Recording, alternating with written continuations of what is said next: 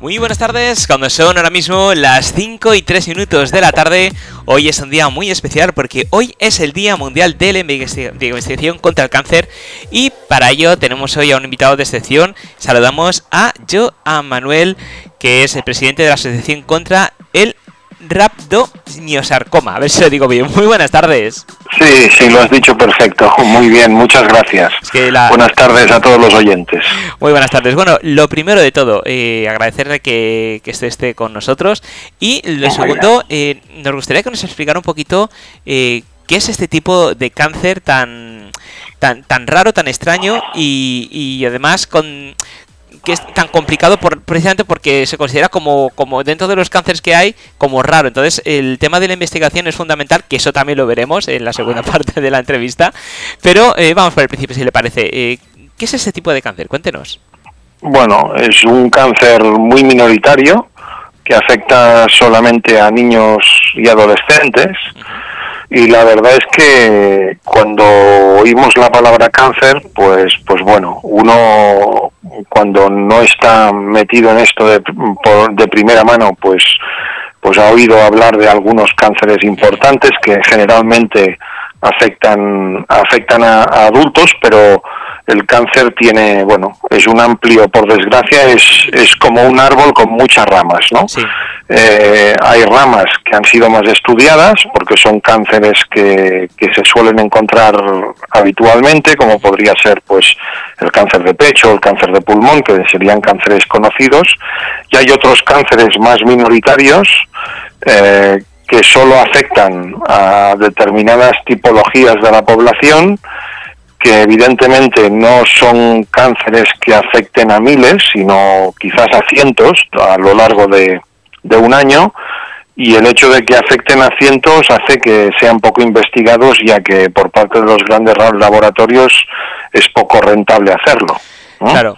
Y, y, aquí yo, Manuel, permíteme una, una, una pregunta, eh, porque hace, hace tiempo estuvimos hablando también con otro experto con el tema del cáncer y me llamó algo mucho la atención. Y es que me comentaba que los tratamientos eh, de quimioterapia, en este caso, eh, cuando se aplicaban a niños, como, como precisamente, como bien indicaba, el cáncer en niños tristemente hay, pero es minoritario, pues no hay un tratamiento de quimioterapia especial para niños, sino lo que se hace es coger el tratamiento de un adulto y adaptarlo según a peso al niño. No sé eh, si eso sigue vigente aún o, ya hay algún cambio en esa Bueno, es que tal como te decía, dependerá del tipo de cáncer que tenga el niño. Hay, por ejemplo, mm, cánceres como la leucemia en los que en cuanto a investigación se, se ha avanzado mucho. Digamos que, que, bueno, que un niño que tuviera leucemia hace 30 años, pues prácticamente en muchos casos estaba, bueno, tenía, digamos, una mala pieza y a día de hoy casi todos los casos eh, se curan, pese a que hay, hay algunos tipos de leucemia con los que no se sabe muy bien qué hacer. Pero cuando hablamos de otro tipo de cánceres, eh, como podrían ser tumores eh, de determinado tipo, o de, de, diferentes tipos, quiero decir, pues aquí la verdad es que la investigación, eh, pues bueno, no ha avanzado tanto. En el caso del rhabdomyosarcoma, para que te hagas la idea, eh, yo soy presidente de la asociación porque perdí a una hija de, de, por este tipo de cáncer, murió en el 2015 y bueno, ella cogió esta enfermedad eh, en el 2013 y desde el año 2000, cuando nosotros empezamos a movernos para ver qué podíamos hacer para tratar de salvarla, desde el año 2000 no habían habido avances, porque el hecho de ser un cáncer tan minoritario hacía que sencillamente a nivel mundial nadie lo hubiera estudiado. Me parece eh, increíble que con todas las cosas que se están haciendo, de que somos capaces de llevar a un hombre a la luna, hacer un viaje de turismo espacial, volver y venir, eh, y digamos que no cueste dinero, bueno, sí cuesta dinero, pero no, no cuesta esfuerzo gastar ese dinero, mejor dicho, para este tipo de casos que estamos hablando de, de la vida de un niño o de una niña, eh, cueste tanto, cueste tanto el investigar.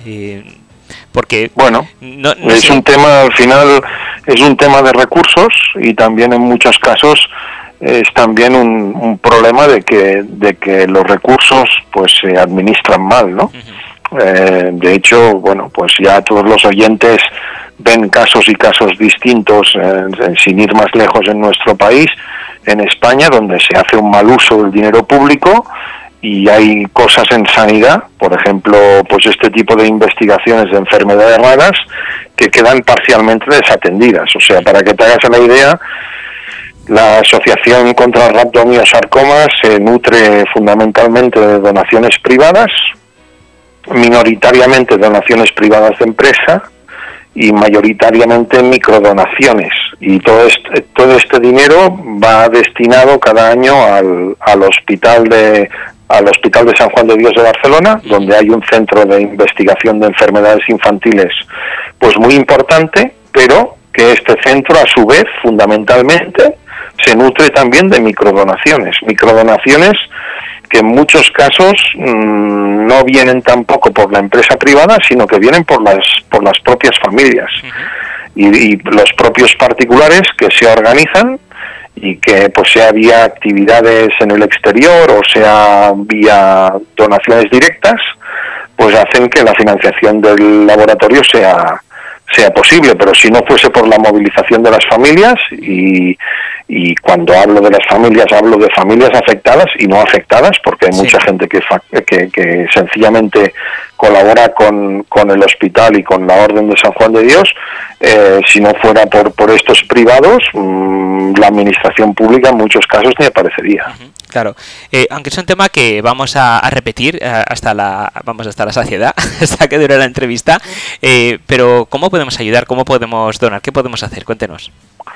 Bueno, mm, aquí, claro, uh, lo que se pueden hacer, pues son muchas cosas, varias cosas, sin ir más lejos, pues ponerse en contacto con, con por ejemplo, el, el Hospital de San Juan de Dios de Barcelona, pero que también tiene eh, otros centros a lo largo del, del, Estado español, eh, porque bueno eh, es una vía poniéndose en contacto con ellos de, de, llegar o poder dar directamente algún tipo de, de, ayuda financiera que esto es lo que pues digamos en este caso haría más falta y después por el otro lado pues pues a ver aparte de esto te diría que poco más se, se puede hacer ¿eh?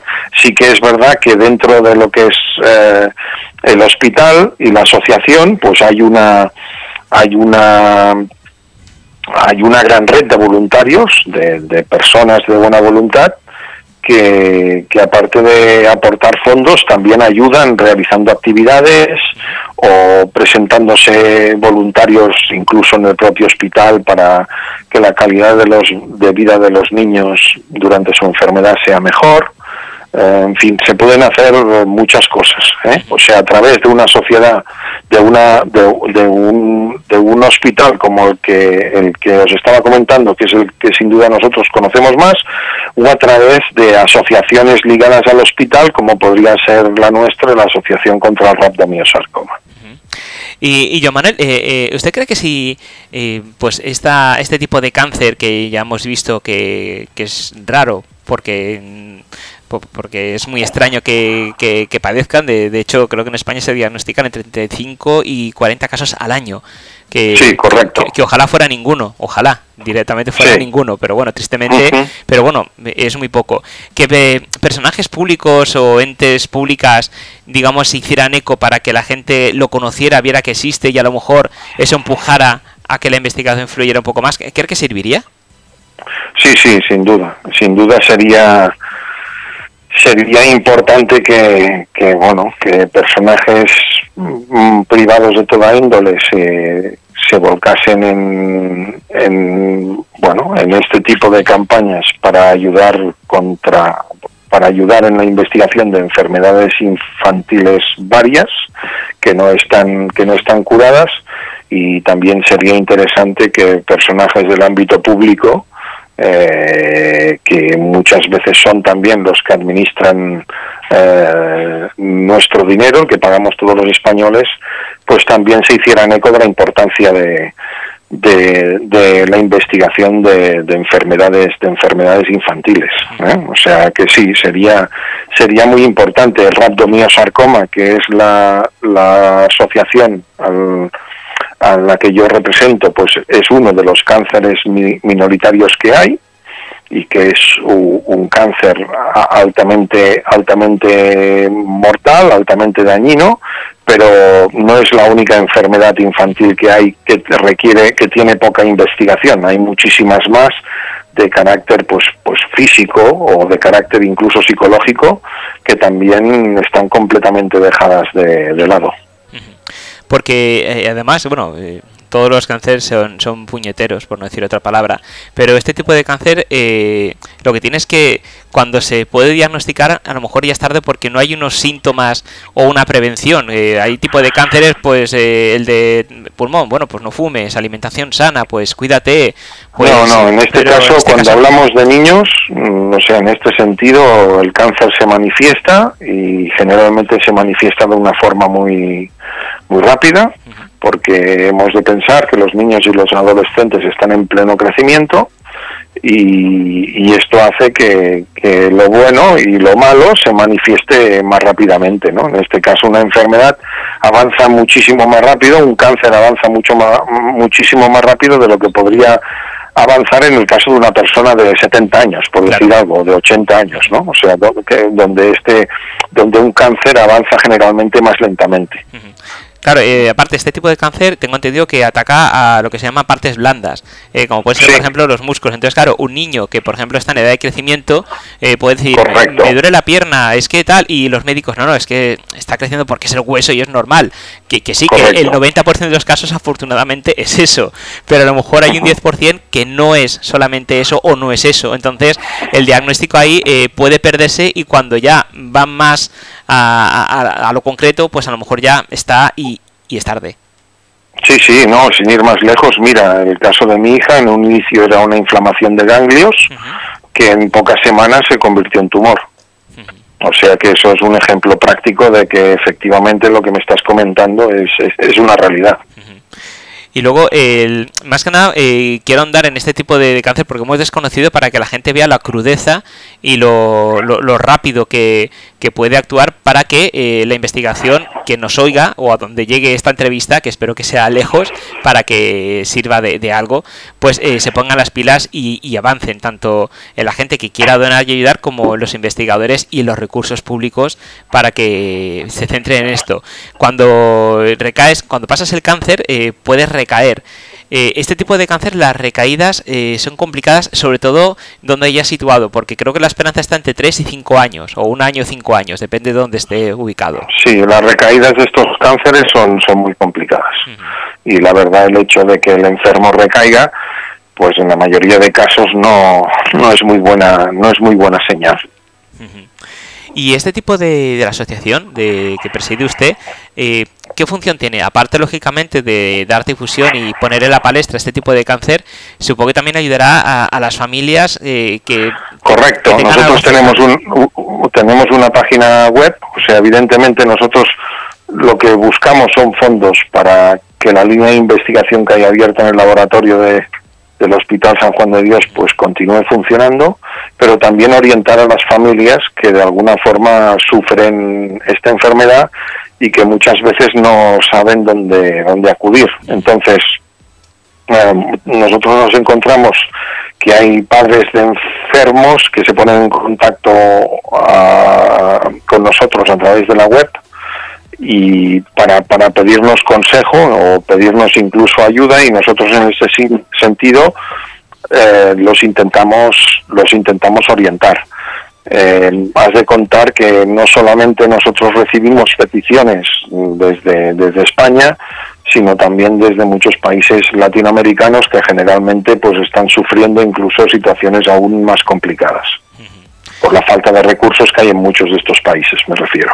Claro y que entidades eh, privadas, en este caso, eh, apoyaran, porque tengo entendido, no sé si es cierto, que por ejemplo la Fundación Lionel Messi eh, aportó para una primera investigación para que una persona estuviera allí con todos los recursos para poder empezar, digamos, con, con células a, investigar. Sí, sí, es correcto. O sea, nosotros en un inicio nos pusimos en contacto con la Fundación Leo Messi y bueno, eh, llegamos a un acuerdo con ellos por el cual eh, nosotros como asociación aportábamos 50.000 euros al año, intentábamos recabar cada año 50.000 euros eh, y una vez lo habíamos realizado y lo habíamos donado al hospital pasábamos una auditoría y automáticamente la, la Fundación Leo Messi doblaba la cantidad. ¿De acuerdo? O sea, durante cinco años se han, se han estado entregando 100.000 euros anuales para la investigación de este tipo de cáncer. Esto terminó, el, el acuerdo con la fundación terminó justamente el año pasado y bueno, y a partir de aquí pues estamos siguiendo solos, contando también con la ayuda de, pues, de donantes privados pero también de, de, alguna, de alguna empresa privada, como por ejemplo podría ser la entidad financiera Valbank, que es un banco andorrano, que colabora pues con colabora con, con la Asociación Andorrana contra el Cáncer, pero como desde hace eh, aproximadamente unos nueve meses se han introducido en el mercado español a través de la empresa del, del grupo Bailán, Argenta Patrimonios, pues también han querido colaborar en el Estado español, en este caso mm, favoreciendo lo que sería la investigación del cáncer infantil. Y en este momento, ¿en qué situación está esta investigación que, se inició? Eh, ¿dónde, ¿Dónde han eh, llegado? ¿A qué, a qué, fase? ¿A qué fase? Está, está avanzada, esta es una investigación que está avanzada. Estudiar cualquier tipo de cáncer representa siempre una investigación muy, muy laboriosa, mm, que tiene muchos caminos, que tiene muchos recovecos.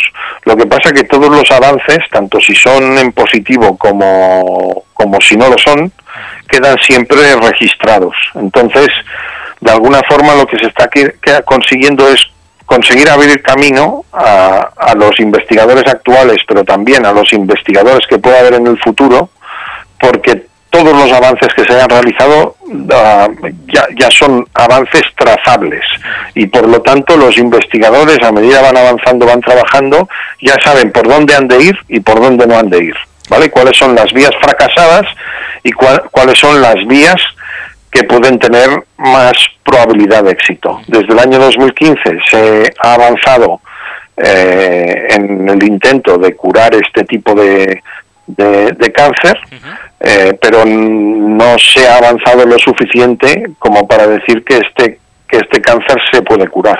Por otro lado, para que, que, te, que te hagas a la idea de, de la, o, se hagan los oyentes a la idea de la magnitud del, del, de, la, de la dificultad de lo que es la lucha contra el cáncer en general, por ejemplo, en el caso del rhabdomiosarcoma, en estos momentos es casi, te diría que casi seguro, la única línea de investigación que hay a nivel, a nivel europeo y muy probablemente a nivel mundial es la que hay en el, en el Hospital San Juan de Dios de Barcelona. No hay ninguna más abierta. O sea, ¿qué quiero decirte con esto? Que, que bueno, que al final hay más de un tipo de cáncer infantil, hay muchos, tal como decíamos antes.